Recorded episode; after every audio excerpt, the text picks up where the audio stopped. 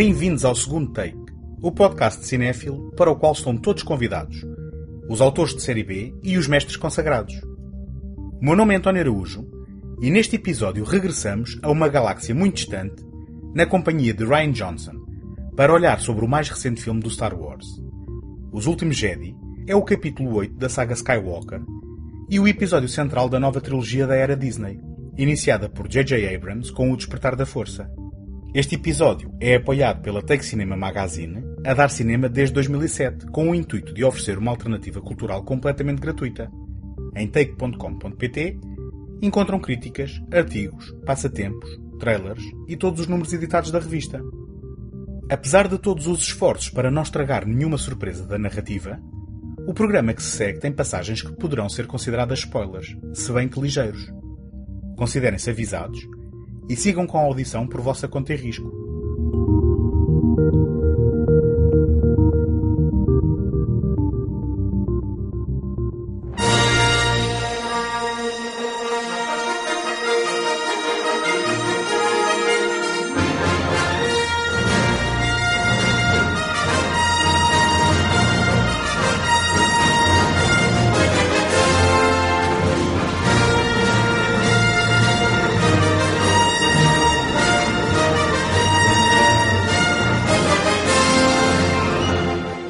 Desde o momento em que a Disney tomou conta da saga intergaláctica criada em 1977 por George Lucas, a milionária produtora tem encetado esforços para fazer esquecer as infames prequelas que o próprio autor escreveu e realizou entre 1999 e 2005.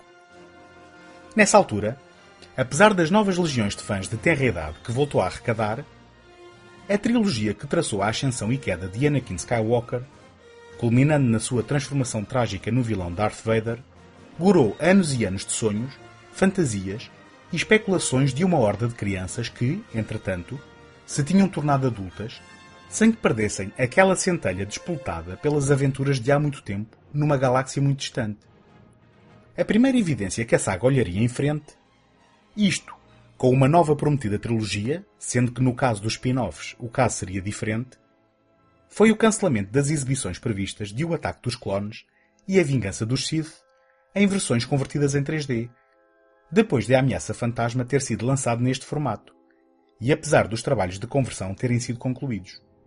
Quando O Despertar da Força, escrito pelo colaborador da trilogia original de Lucas, Lawrence Kasdan, em parceria com o realizador J.J. Abrams, estreou em 2015, a promessa foi cumprida apenas parcialmente apesar de continuar a narrativa a partir do desfecho de O Regresso de Jedi, apresentando novas personagens, o episódio 7 da agora referida como Saga Skywalker funcionou como um soft reboot ou um remake encapotado do episódio 4, seguindo a atual tendência nostálgica e reproduzindo elementos e momentos narrativos desse filme de forma um tanto ou quanto insatisfatoriamente fiel.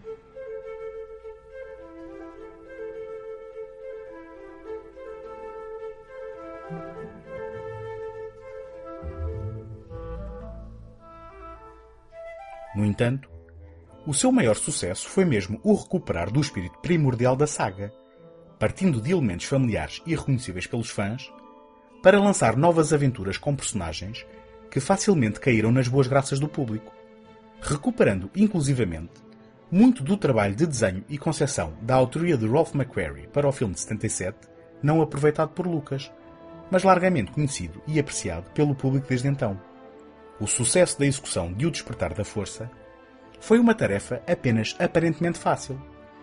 Veja-se o muito popular Rogue One, infinitamente inferior, mas recebido de forma calorosa pelo uso abundante de iconografia e personagens já estabelecidos previamente.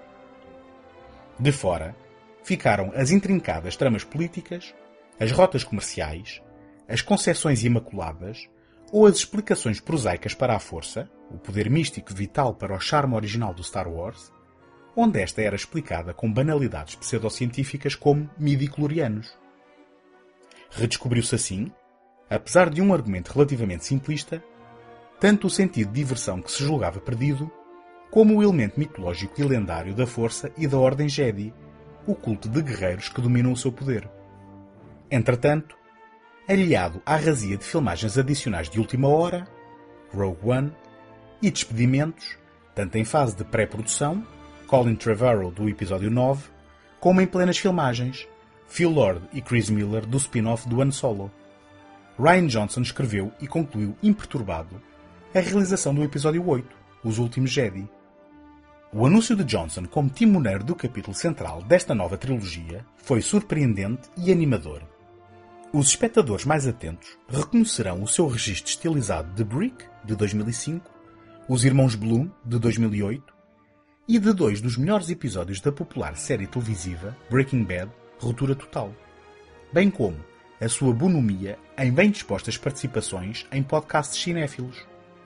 Mas o título mais óbvio do seu currículo que justifica a sua contratação será mesmo Looper Reflexo Assassino, uma labiríntica narrativa de ficção científica de 2012 que recorre ao conceito de viagens no tempo para levantar fascinantes questões de identidade num universo futurista rico e construído meticulosamente com uma óbvia atenção ao pormenor. Gostava de partilhar convosco como me podem ajudar para vos continuar a oferecer este programa todas as semanas. Ter visibilidade no iTunes é uma componente muito significativa para o sucesso de qualquer podcast e, para isso, conto convosco para lá deixarem uma classificação positiva ou uma avaliação escrita. Nem imaginam a importância do vosso contributo com este simples gesto. Aproveito para agradecer as palavras do ouvinte que se assina António Cardial e peço que entre em contato comigo por e-mail para lhe fazer chegar uma lembrança. Em segundotake.com podem subscrever o programa em qualquer plataforma ou sistema. Também lá encontram o arquivo de todos os episódios e todos os contactos sociais, caso queiram deixar uma palavra.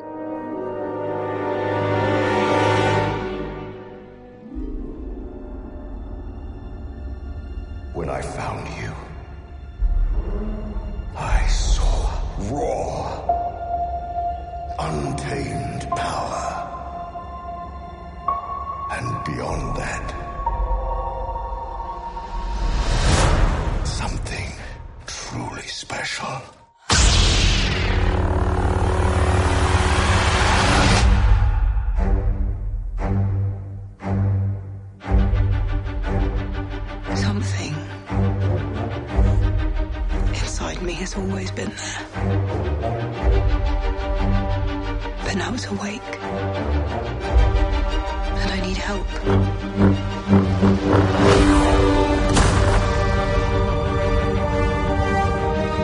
I've seen this raw strength only once before. It didn't scare me enough then. It does now. Die. Kill it. If you have to. That's the only way to become what you were meant to be. O reduzido grupo de rebeldes que luta contra a Primeira Ordem, liderado pela General Leia Organa, Carrie Fisher, coloca-se em fuga quando uma frota inimiga ataca o planeta onde se encontra a sua base principal. Depois de uma batalha no espaço, onde as ações do genial piloto Paul Dameron, Oscar Isaac, levam a uma pequena vitória para os rebeldes, apesar do elevado número de baixas, estes fogem pelo hiperespaço com a frota sobrevivente, desconhecendo que o general Hux, Domhnall Gleeson, tem a capacidade de os seguir e manter a perseguição. Entretanto, Rey, Daisy Ridley, encontra Luke Skywalker, Mark Hamill, mas este recusa ser o seu mestre Jedi, bem como ir em auxílio dos desesperados rebeldes. Inesperadamente, Rey e Kylo Ren, Adam Driver, começam a comunicar à distância através de uma misteriosa ligação da força. Luke e Kylo revelam a Rey diferentes versões do incidente da escola Jedi que transformou Ben Solo no aprendiz do líder supremo Snoke, Andy Serkis, e que empurrou Luke para a vida de ermita. Sendo a peça central desta nova trilogia, cabe a Os Últimos Jedi o papel de capítulo negro e pessimista, o equivalente de O Império Contra-Ataca da trilogia original. A dúvida que persistia era se Ryan Johnson prolongaria a tendência referencial e reverencial de O Despertar da Força ou se partiria para novos e desconhecidos territórios. A resposta a esta questão cairá a algures a meio destas duas hipóteses. Não reproduzindo de forma tão linear a estrutura de O Império Contra-Ataca, como aconteceu no filme de J.J. Abrams em relação ao original de George Lucas, ainda assim Johnson invoca suficientes referências àquele título para o impedir de se conseguir libertar das amarras da familiaridade. O espectro do episódio 5 está sempre presente, seja a premissa da perseguição impiedosa da Primeira Ordem ao grupo de rebeldes, a batalha terrestre envolvendo veículos caminhantes num cenário alvo, aqui dramaticamente manchado de um evocativo carmesim, ou numa linha narrativa central ao desenrolar da trama, um treino Jedi relutante abandonado pelo aluno a meio. You've seen this place. Only in dreams.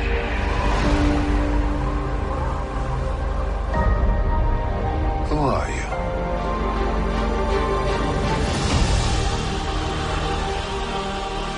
Something inside me is awake. What do you see? Light. Darkness. This is not going to go the way you think. Kylo failed you. I won't.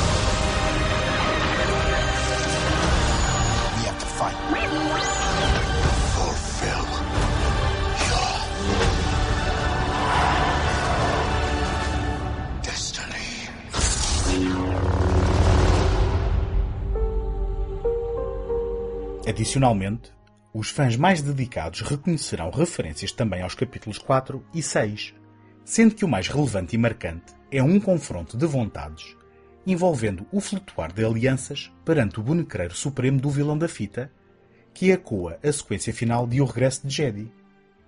O irónico é que a narrativa de Johnson equilibra estes elementos repescados num esforço genuíno de seguir em frente. Quando Kylo Ren afirma que é preciso deixar morrer o passado para reconstruir o futuro, está também a comentar a direção que esta saga parece querer tomar. Assim, o esforço de evolução narrativa envolve o confronto e o questionamento das presunções do passado, inclusivamente das concepções morais do espectador sobre o bem e o mal, e o papel da força e do Jedi nesta dualidade.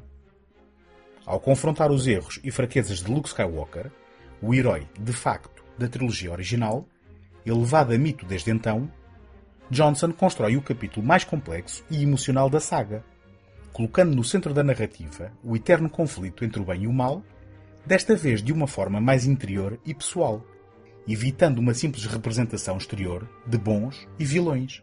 Quando digo complexo, não nos esqueçamos que, apesar da fervorosa devoção atual por hordas de fãs pelo mundo inteiro, estas são aventuras escapistas que remetiam na sua gênese para os serials do Flash Gordon da infância da ficção científica. A fronteira entre a luz e a escuridão é esbatida. Um não existe sem o outro. E o equilíbrio tenue que se estabelece entre os dois é conseguido não pela força de escolhidos e profetas, mas pelas decisões morais de indivíduos em conflito interno.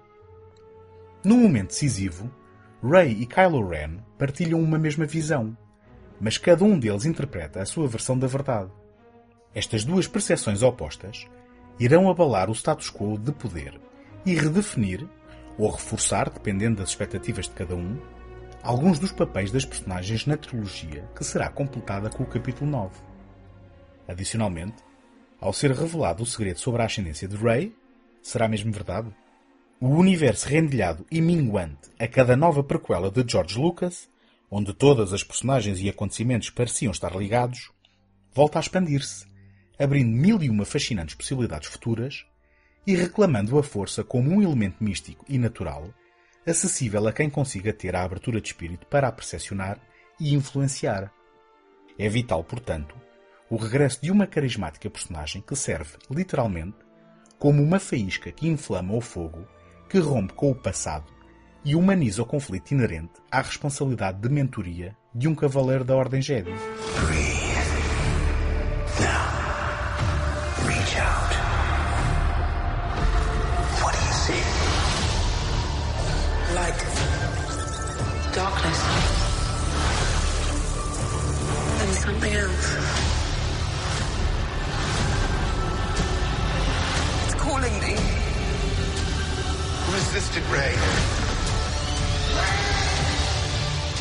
Apesar de Os Últimos Jedi ignorar algumas das preocupações dos fãs na sequência de O Despertar da Força, Qual a origem de Snoke e qual a sua relação com a Força e com os Jedi? Qual o papel de Maz Kanata na história e como ficou em posse do sabre de luz de Luke Skywalker? Qual a importância de Phasma na hierarquia da Primeira Ordem? Há um aproveitamento daquilo que melhor funcionava nesse filme, as personagens. O beneficiário óbvio é Oscar Isaac, como Paul Dameron, aqui com um papel mais chumarento, rebelde, aventureiro e indisciplinado, questionando a autoridade e intervindo ao ponto de despoltar involuntariamente parte dos problemas em que os rebeldes se veem envolvidos. Isto com a ajuda de Finn, John Boyega, e a nova personagem Rose, Kelly Mary Tran que, apesar de um momento emocional perto do fim, não evitam a sensação de viver numa narrativa secundária, onde protagonizam a sequência menos conseguida do filme. Uma incursão a Canto Bight, um planeta casino, que remete para a estética e tom das prequelas de má memória. No final, a ideia explorada com esta relação é positiva. Não vamos vencer destruindo o que odiamos, mas sim defendendo o que amamos. Mas teria sido importante uma reflexão na narrativa das consequências dos atos precipitados e mal informados de Poe, Finn e Rose. A sensação de existirem linhas da história com diferentes importâncias acontece porque a dupla de heróis do filme anterior é aqui separada. Daisy Ridley, novamente excelente como Ray, à procura do seu lugar e missão, partilha muitas das suas cenas com Mark Hamill, à altura da expectativa do seu regresso como Luke, intenso e vulnerável, numa progressão natural da sua personagem original, mas a revelar um lado obscuro que pode ter contribuído para o empurrar de Kylo Ren para as garras de Snoke, porém protagonizando um final heroico e antológico. Entretanto, Adam Driver ultrapassa o retrato de Kylo como um adolescente petulante e oferece uma interpretação eficaz de um conflito interno de difícil leitura, volátil e imprevisível. Rey e Kylo Ren definem-se assim, cada vez mais, como as peças centrais desta trilogia e as suas interpretações estão à altura do desafio. Domhnall Gleeson continua a mastigar desenfreadamente o cenário no seu retrato do General Hux, enquanto que a prestação de Snoke, por certo, deixará muitas pessoas desiludidas, muito embora sem qualquer responsabilidade da parte de Andy Serkis, mas sim das inesperadas opções narrativas. Benicio del Toro, como DJ, e Laura Dern como a vice-almirante Holdo, são boas adições ao elenco, apesar dos maneirismos daquele na interpretação de um pirata catavento. Infelizmente, Maz Kanata, Lupita Nyong'o e Phasma, Gwendoline Christie, são desaproveitadas, o que faz pensar terem sido boas ideias no papel que não encontraram expressão no desenvolvimento da história. Finalmente, perante o desaparecimento de Carrie Fisher, já depois de terminadas as filmagens, o filme é-lhe obviamente dedicado. Surpreendentemente, Leia, ou a General Organa, melhor dizendo, tem aqui um papel central em que protagonizam um par de cenas que funcionam como uma sentida despedida à princesa que abrilhantou a trilogia original, com especial destaque para um momento tocante, mas triunfal, que parece jogar com as nossas expectativas e conhecimentos externos à narrativa.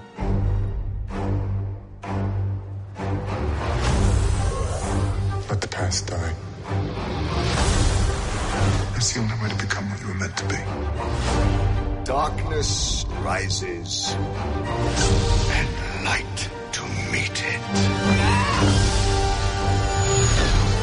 I need someone to show me my place in all this.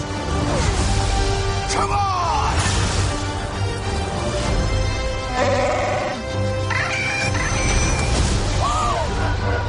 This is not going to go the way you think.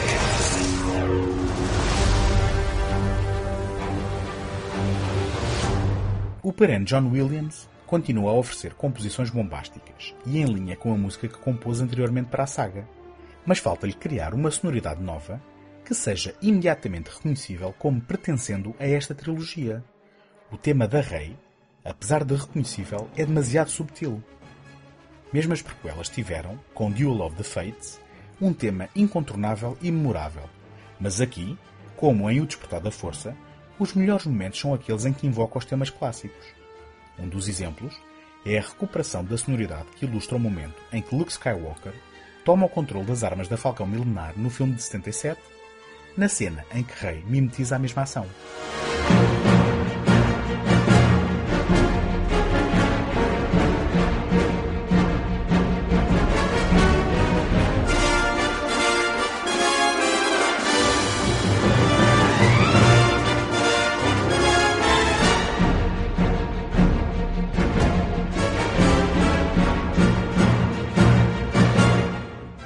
Últimos Jedi não é um filme de autor, mas Ryan Johnson contrariou muitas das expectativas que rodeavam a sua abordagem a este universo e ofereceu uma visão tão distinta e pessoal quanto possível, imbuindo um filme de Star Wars de sequências e sensibilidades pouco habituais.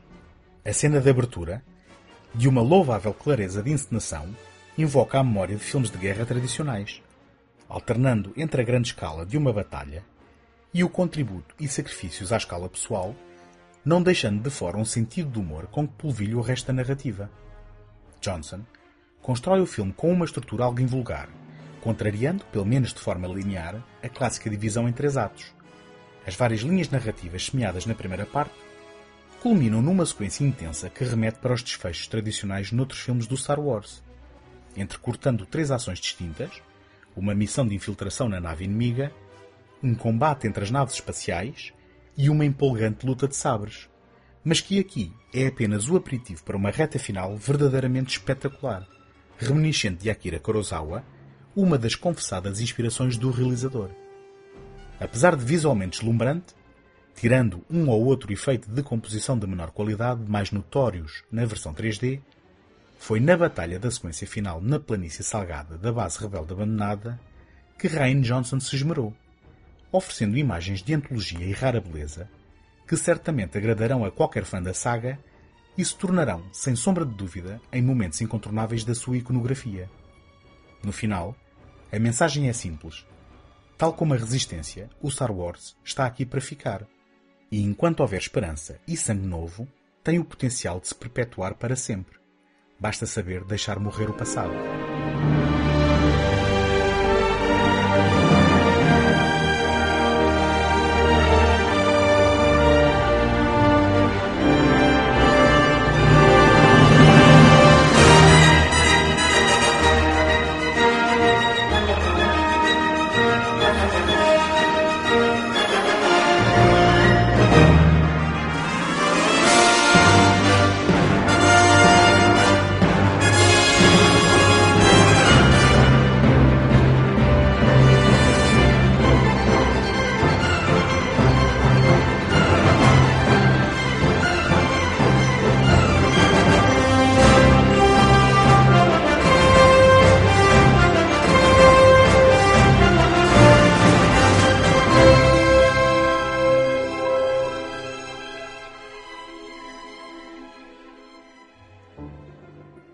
Encontramos na próxima semana.